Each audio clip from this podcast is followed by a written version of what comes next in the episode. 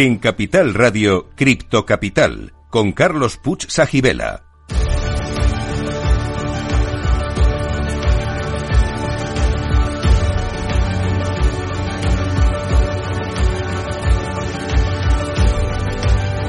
Saludos a todos los criptocapitaleros. Para vosotros es este programa, el primero de la radio española, que te cuenta lo que nadie te está contando sobre la tecnología blockchain y el mundo cripto. Estamos aquí para informar, formar y entretener, y si es posible, todo a la vez.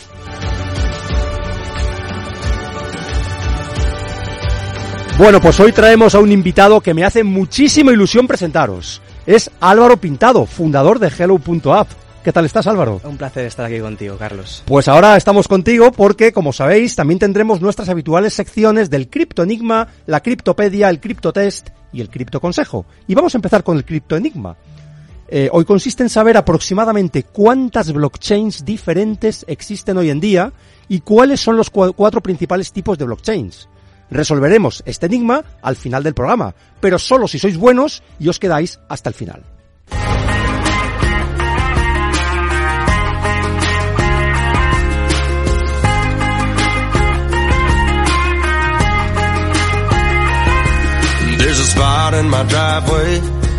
Where you can park your car. I know a place off the highway where there's a sky full of stars. It ain't far. Got a bottle of red wine, just waiting for the right night. The Estás escuchando Cripto Capital. Sounds good, don't it? Well, it's got your name on it, if you want it.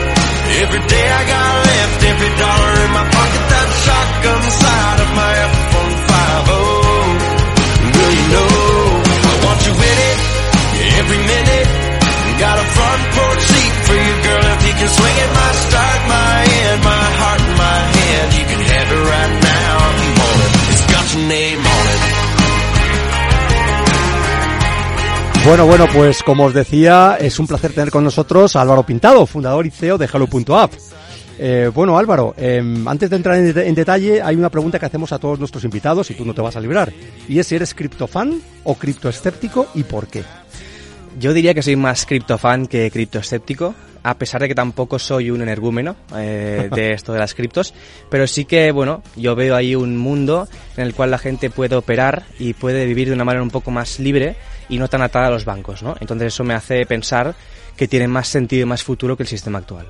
Bueno, Álvaro Pintado es muy joven, tienes 19 años, ¿no? Efectivamente. Eh, sí. Realmente está aquí en el programa porque yo vi una entrevista que hiciste creo que en YouTube, en algún canal en YouTube, y la verdad es que me quedé hipnotizado. O sea, eh, los 10 primeros de entrevista, eh, minutos de entrevista fueron como diciendo, wow, yo tengo que traer a Álvaro a mi programa porque no solo explicabas muy bien el proyecto que ahora nos detallarás, hello.app, sino que tenías un tipo de razonamiento eh, muy maduro para tu edad, habías hecho muchas cosas, a los 19 años has conseguido cosas que a lo mejor personas tardan toda una vida. Entonces, cuéntanos cómo te, cómo te has preparado para llegar a este momento, realmente qué es lo que has, cómo has conseguido llegar hasta aquí.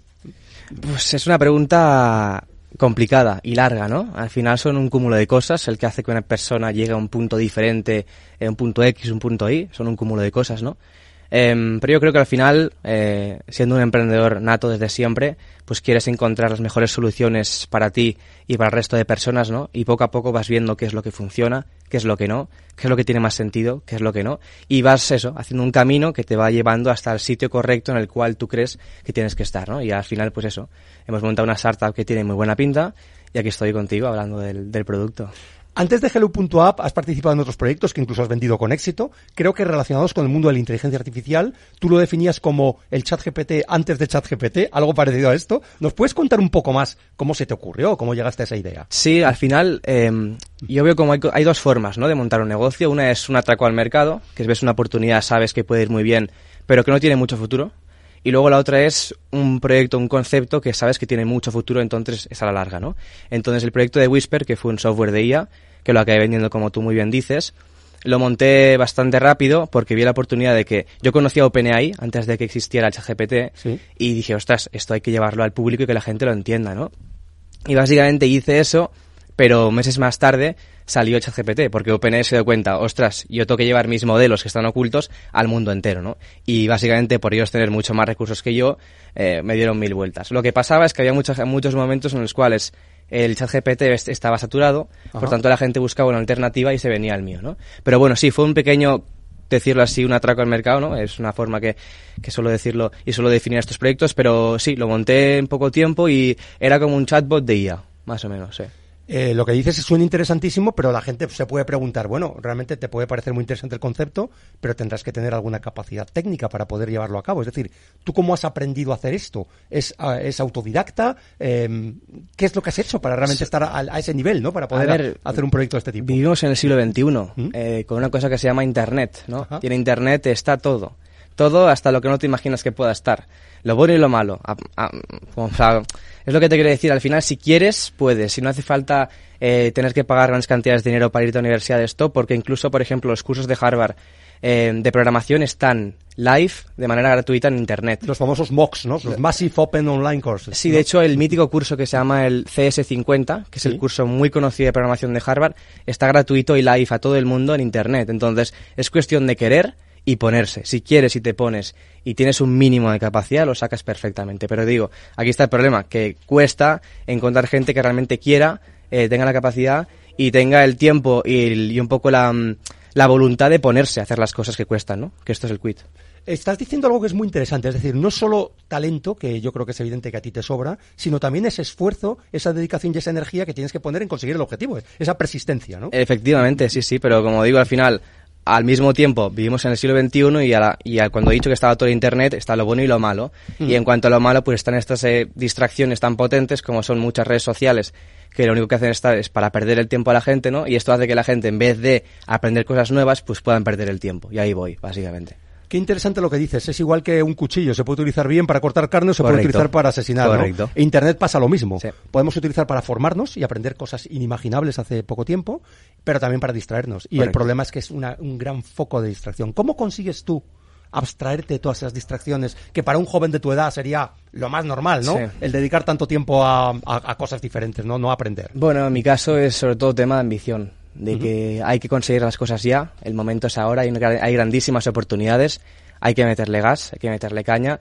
Tenemos una edad de esto de 19, 20 años en la cual estás en la plenitud de la vida, ¿no? Tienes que, es ahora o nunca y yo lo entiendo esto perfectamente y sé que es el momento ahora para arriesgarlo todo e ir a por lo más grande que se pueda hacer, que en nuestro caso es cambiar Internet con, con la empresa que tenemos. Entonces, es lo que digo, yo, yo creo que un punto de ambición siempre viene bien, ¿no? Pero luego es fuerza de voluntad, de decir, oye, ¿qué es lo bueno para mí y qué es lo malo para mí, ¿no? Y hacer lo bueno y no lo malo, es así de simple, no tiene más. Bueno, vamos a profundizar un poco más en tu historia. Has hablado del proyecto de Whistle, eh, inteligencia artificial, ChatGPT, etcétera, parecidos, ¿no?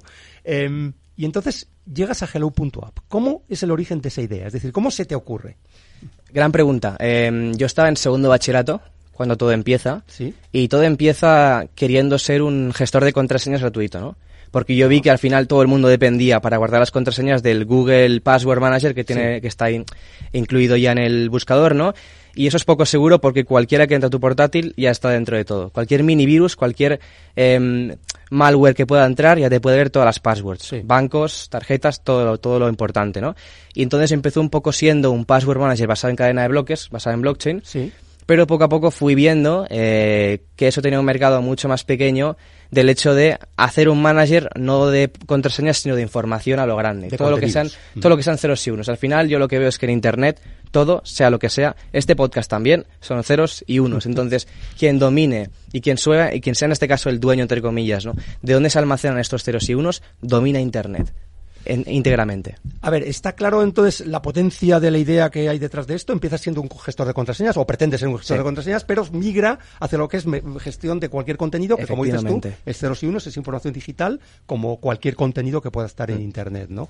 Em, ¿Cuál es tu primer contacto? ¿Recuerdas cuál es tu primer contacto con la tecnología blockchain? Es decir, ¿cómo, cómo sabes tú que existe esto y dices, wow, o no sé qué dices? Pues mira, voy a darle crédito a, a mi primo, Sí. eh, Nacho, Nacho Silva. Sí. Eh, un saludo desde aquí. Él me lo comentó en verano, cuando yo estaba creo que en primero de bachillerato, justo antes. Me comenta que él ha ha hecho un curso de, de tokenizar cosas, que hay una cosa que se llama blockchain, que puedes como verificar que un píxel es un activo y que es tuyo. Yo, pero ¿qué es esto? Pero ya solo escucharlo dije, uy, me da muy buena sensación esto.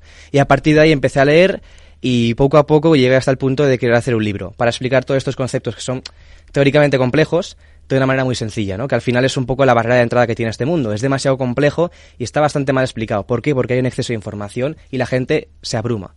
Y además que oyen que si la cripto estafa, que si blockchain tal, todo es complicado. Y mi idea era hacer un libro, básicamente, en el que todo estuviera fácil, sencillo para cualquiera. Entonces eso, luego escuché el término blockchain en primer bachillerato, me lo contó mi primo y a partir de ahí me puse a, aprender a estudiar y a la mínima que tuve un conocimiento interesante saqué el libro para que todo el mundo pudiera saber y entender todo lo que es blockchain y su ecosistema de manera súper sencilla sin saber nada de antemano. Por cierto, di el nombre del libro para que la gente se anime y se pueda adentrar en este mundo. ¿Se Sí, llama? el, el libro se llama El sistema financiero descentralizado. Pues ya sabéis, el sistema financiero descentralizado de Álvaro Pintado. Eh, entiendo que en ese libro volcaste tus conocimientos para intentar hacer más accesible toda esta tecnología que a ti te estaba eh, volando la cabeza, diciendo, oye, ¿qué posibilidades tiene todo esto? Sí.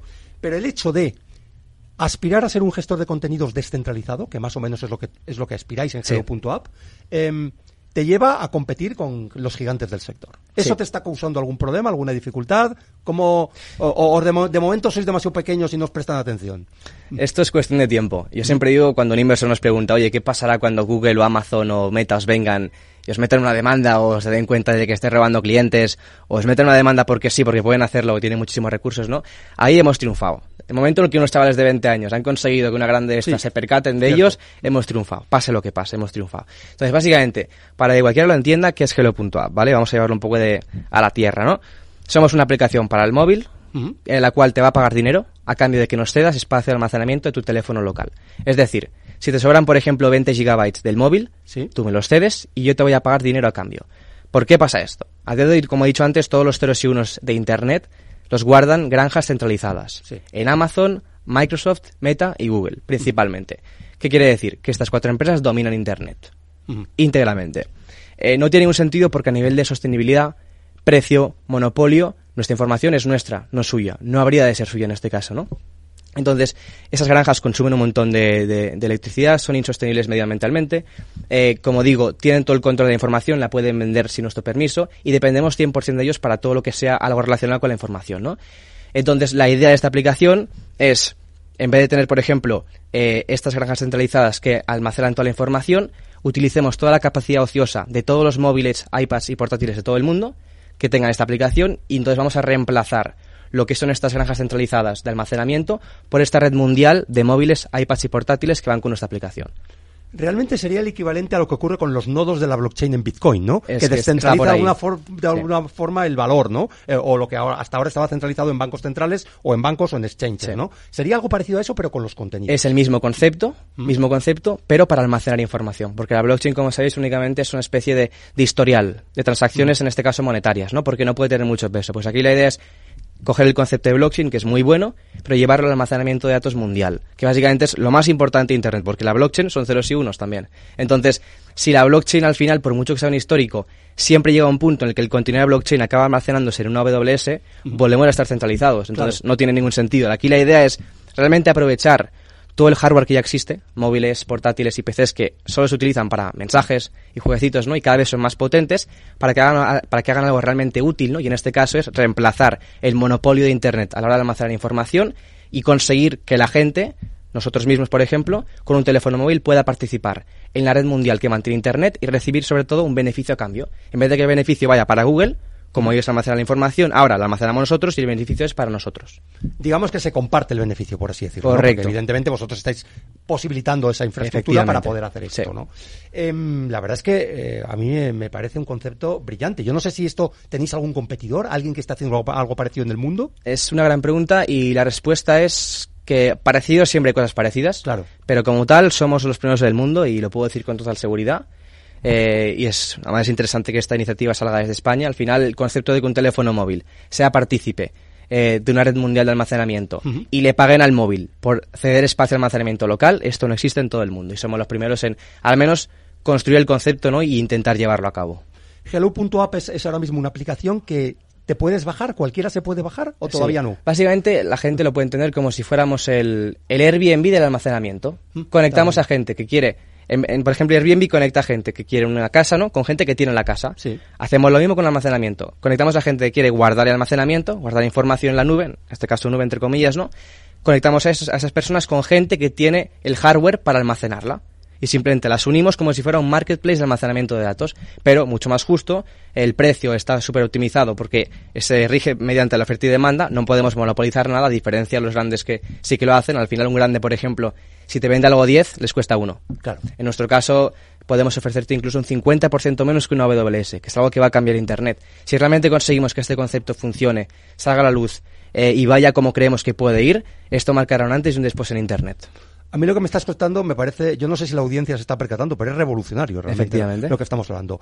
Eh, Estás hablando de compartir espacio de almacenamiento no solo de móviles, sino también de, de tablets, de PCs, ¿es Sí, correcto también? De todo tipo de dispositivo que, que tengamos a nuestro alcance. Y como lo normal son móviles, iPads y portátiles, es lo que un poco aquí vamos dirigidos. Pero realmente a cualquier ordenador que exista, que esté de un individual, funciona. Cualquiera. Es increíble. ¿eh? ¿Y cómo, eh, cómo sería el sistema de darle esas recompensas a los usuarios Sí, que compartan su, pregunta. su, su espacio de Sí, mira, voy a dar un ejemplo para un- la gente que aún esté un poco perdida. Pongamos un ejemplo muy sencillo, muy base, que siempre que lo he contado funciona muy bien, ¿vale? Subes una fotografía en Google Drive. Bien. Cuando la subes, esa fotografía va íntegramente a Google Cloud, centralizado, monopolizado por ellos. Esa fotografía no es tuya, es suya, se acabó. En nuestro caso, cuando la subes con nosotros, yo rompo esa fotografía como si fuera un puzzle. Pongamos 100 partes, son muchas más, pongamos 100 partes. Y cada parte es un trozo del puzzle, un trozo de la fotografía. Bien. Y yo lo que hago es cada trozo del puzzle, cada parte de la fotografía, la pongo en un móvil, iPad o portátil distinto. Y de esa manera consigo que un móvil, aunque tenga muy poco almacenamiento libre para ofrecer, pueda almacenar un poco de información y está mucho más segura. ¿Por qué? Si un hacker quiere acceder a la información, él tiene que encontrar todos los pedacitos de la foto, reunirlos, desencriptarlos y ponerlos de manera ordenada para verlo. Y es prácticamente imposible. En cambio, en un servidor centralizado, únicamente coges la contraseña y estás dentro. Es increíble lo que estás diciendo. Lo que pasa es que, claro, la tecnología para poder eh, partir esa información, esa foto en Sí. trocitos, me imagino que no es sencilla. Es Eh, y además hay unos requerimientos de seguridad, eh, la encriptación que estás comentando. Es decir, todo eso, ¿cómo lo estáis resolviendo? Si es que, si, si es que estáis en el camino o a lo mejor ya, ya lo tenéis la solución definitiva. Estamos en el camino, pero estamos en el buen camino. Eso es lo que te puedo decir. Tenemos un algoritmo eh, que es propietario nuestro, Ajá. que básicamente es el algoritmo puzzle, que básicamente define esto, cómo rompemos una fotografía, ¿no? Y cómo conseguimos que cada trocito vaya a un teléfono distinto, a un iPad distinto, a un, a un PC distinto, ¿no? Y que todo esto esté ordenado, que no haya ningún tipo de latencia fuerte, ¿no? Que no haya ningún desorden, porque tú ponte que ahora un trozo de una foto se mezcla con otro trozo de una foto. Esto es un caos. Entonces, para ello, para este orden está la cadena de bloques. Como hemos dicho que la cadena de bloques únicamente es un sitio para dar un histórico de transacciones, para nosotros, cada vez que una persona sube un archivo, es como una transacción en la cadena de bloques. Y en la cadena de bloques sale ahí ese ID que un poco reúne todos los fragmentos de la fotografía del puzzle. Entonces, al final, nuestra red es como teléfono, cadena de bloques y toda la red del mundo que almacena la información. Y los problemas que puede haber respecto a privacidad, me refiero, has hablado de que es mucho más difícil Sí. piratear un, un contenido mm, partido en mil pedazos en- o en un millón, me da igual, Sí. en todo el mundo que en un servidor centralizado. Eso es correcto. Pero ¿podría comprometerse la seguridad precisamente de esa, de esa instrucción que permite reconstruir todo el puzzle? Es complejo porque justo tenemos a la cadena de bloques asegurándolo. Y como bien digo, al final todos conocemos Bitcoin, ¿no? Bitcoin es prácticamente imposible, incluso físicamente, de hackear. Entonces tenemos la tecnología de Bitcoin por detrás y tenemos el, sis- el sistema de encriptación propio y el mítico de, de encriptación que es militar. Sí. O sea que a nivel de seguridad no hay ningún problema. Hicimos el cálculo otro día y somos entre mil y dos mil veces más seguro que un servidor centralizado, aproximadamente. Eh, a mí lo que me, a- aparte de las cifras que das es que son impresionantes, lo que también me impresiona es la seguridad con la que lo dices. Por lo tanto, tengo que presumir que si lo dices es porque será mil o dos mil o más, ¿no? Sí, o, más o más o menos, veces más o seguro, menos, ¿no? sí. O sea, realmente eso está, eso está muy bien. Entonces decías que, bueno, eh, se parten mil trozos, eh, o en los trozos que sean, luego se puede reconstruir, está todo registrado en la blockchain. ¿Qué blockchains estáis, estáis utilizando? Pues tenemos varias, porque lo que no queremos es que, o sea, al final nuestro producto es para todo el mundo, sea técnico o no técnico. Tú te puedes registrar con Wallet, con correo, con Google, con lo que sea. No queremos tener ningún tipo de barrera de entrada para nadie. Nuestro producto es para todo el mundo, para cualquier ser humano, ¿no? Que tenga derecho en este caso, a- todos tienen derecho en este caso a la libertad en Internet, como a la libertad en la vida real. Entonces, em, de, cadena de cadenas de bloques tenemos varias a nuestra disposición. Tenemos la de Phantom, Ajá. Ethereum ya un poco más técnico, ¿no? Pero tenemos varias. La- la- aquí la cuestión no es tanto el tema del problema de cadena de bloques, sino es construir sobre todo que toda la estructura, desde que una persona sube un archivo hasta que se rompe y se distribuye, no haya, no haya problemas. Eso es un poco el reto. Luego la cadena de bloques ya hay muchas muy buenas. Bueno, la de Ethereum es brillante, por ejemplo, la de Polygon, que hacen su función perfectamente. Cualquiera que oyera lo que estás contando eh, pensaría que hace falta una empresa de cientos de empleados para poder hacer esto. ¿Vosotros cuántos sois? Si se puede, si se puede decir. Somos, somos cinco. Somos cinco en Barcelona y luego tenemos a 15, 20 personas trabajando en código abierto en todo el mundo, en un montón de países. Creo que alguien dijo que los grandes proyectos revolucionarios del futuro estarían hechos por equipos de Sam no más de Altman. 10 personas, ¿no? Correcto. Sam Altman, el CEO de, de Open, Sí. OpenAI, ¿no? Eh, ¿Tú estás de acuerdo con ese concepto? Pues somos el ejemplo, claro. Eh, él dijo exactamente el siguiente billion dollar business eh, estará formado por 10 personas. Pues estamos en camino, estamos en camino. No creo 10, pero sí que yo creo que un poco la estructura tradicional de tener empresas de decenas de miles de empleados eh, se va a terminar. Se va a terminar porque la IA, eh, depende de cómo lo veas, ¿no? Mal o bien, hace mucho parte de este trabajo de manera mucho más barata y mucho más rápida. Es así, tristemente, pero es lo que hay. Entonces, y es lo que digo, creo que empresas tradicionales como ahora, que tienen decenas de miles de empleados, esto en 15 años se va a dejar de ver muchísimo. Esto también va a afectar al mercado de trabajo, toda la gran polémica Sí, que sí, hay, sí, que la inteligencia artificial es posible que deje a muchas personas en el paro, también es verdad que va a crear otras oportunidades. ¿Cómo ves tú toda esa evolución? Bueno, em, por ejemplo, el Elon Musk ofrece eh, la opción de un salario universal, porque él es consciente de lo que estoy comentando, ¿no? Y, y- y es él, el fundador de, de- de Tesla y un tío de los que, de, de los que más sabe del mundo de, de IA y de tecnología. Entonces, yo lo que, lo que creo que hay que hacer es escuchar a esta gente que sabe tanto. Al final, no puedes eh, intentar conseguir que un político decida cosas de IA cuando no tiene ni idea. Lo que las decisiones, las decisiones sobre inteligencia artificial habrían de recaer sobre la gente que sabe de inteligencia artificial, ¿no? Al igual que las decisiones sobre un cohete van a los ingenieros, no a los políticos. Entonces, es cuestión de meterle razonamiento lógico y que cada uno haga aquello en lo que es bueno, listo. Y no intentar monopolizar todas las partes de una sociedad, que es lo que realmente hace que una sociedad vaya en declive, ¿no? Al final, cada uno en lo que es bueno tiene que dedicarse a ello. Así de simple. ¿De dónde te vienen a ti todas estas ideas que las tienes muy claras respecto a la libertad individual, la empresa, has dicho espíritu emprendedor, tener muy claro que, eh, que somos responsables de nuestro destino, que no tenemos que estar al albur de un político que decida que además normalmente no tiene ni idea de lo que, de lo que está diciendo? O sea, realmente, ¿dónde has bebido ¿Dónde- esas fuentes, no? Digamos, ese tipo de, de ideas que no son muy comunes en la sociedad española? No, no son comunes porque no es común la lógica. Se ha perdido ya. Se ha perdido un poco la verdad, se ha perdido un poco la lógica, se ha perdido un poco el razonamiento natural, ¿no? Eh, estamos en, un pro- en una etapa de locura. Ya no solo en tecnología, sino en todos los ámbitos. Si no voy a meterme porque si no, no acabamos, ¿no?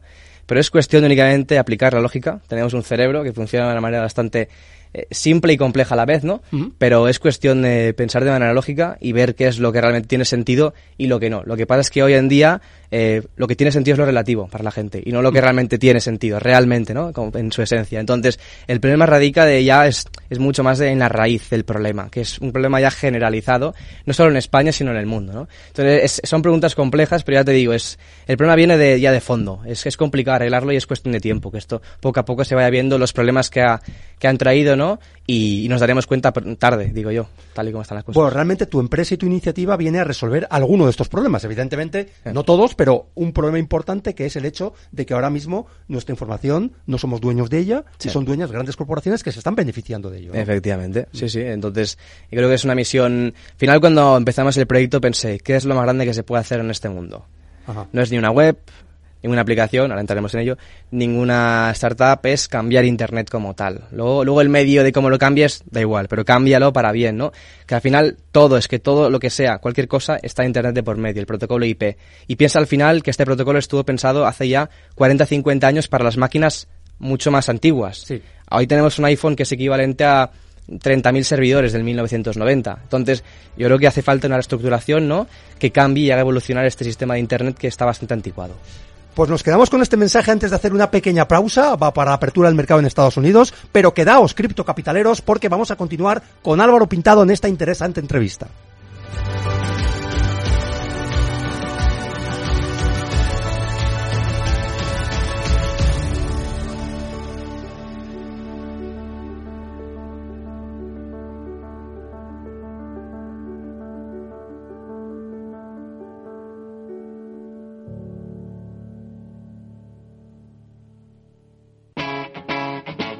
Capital Radio.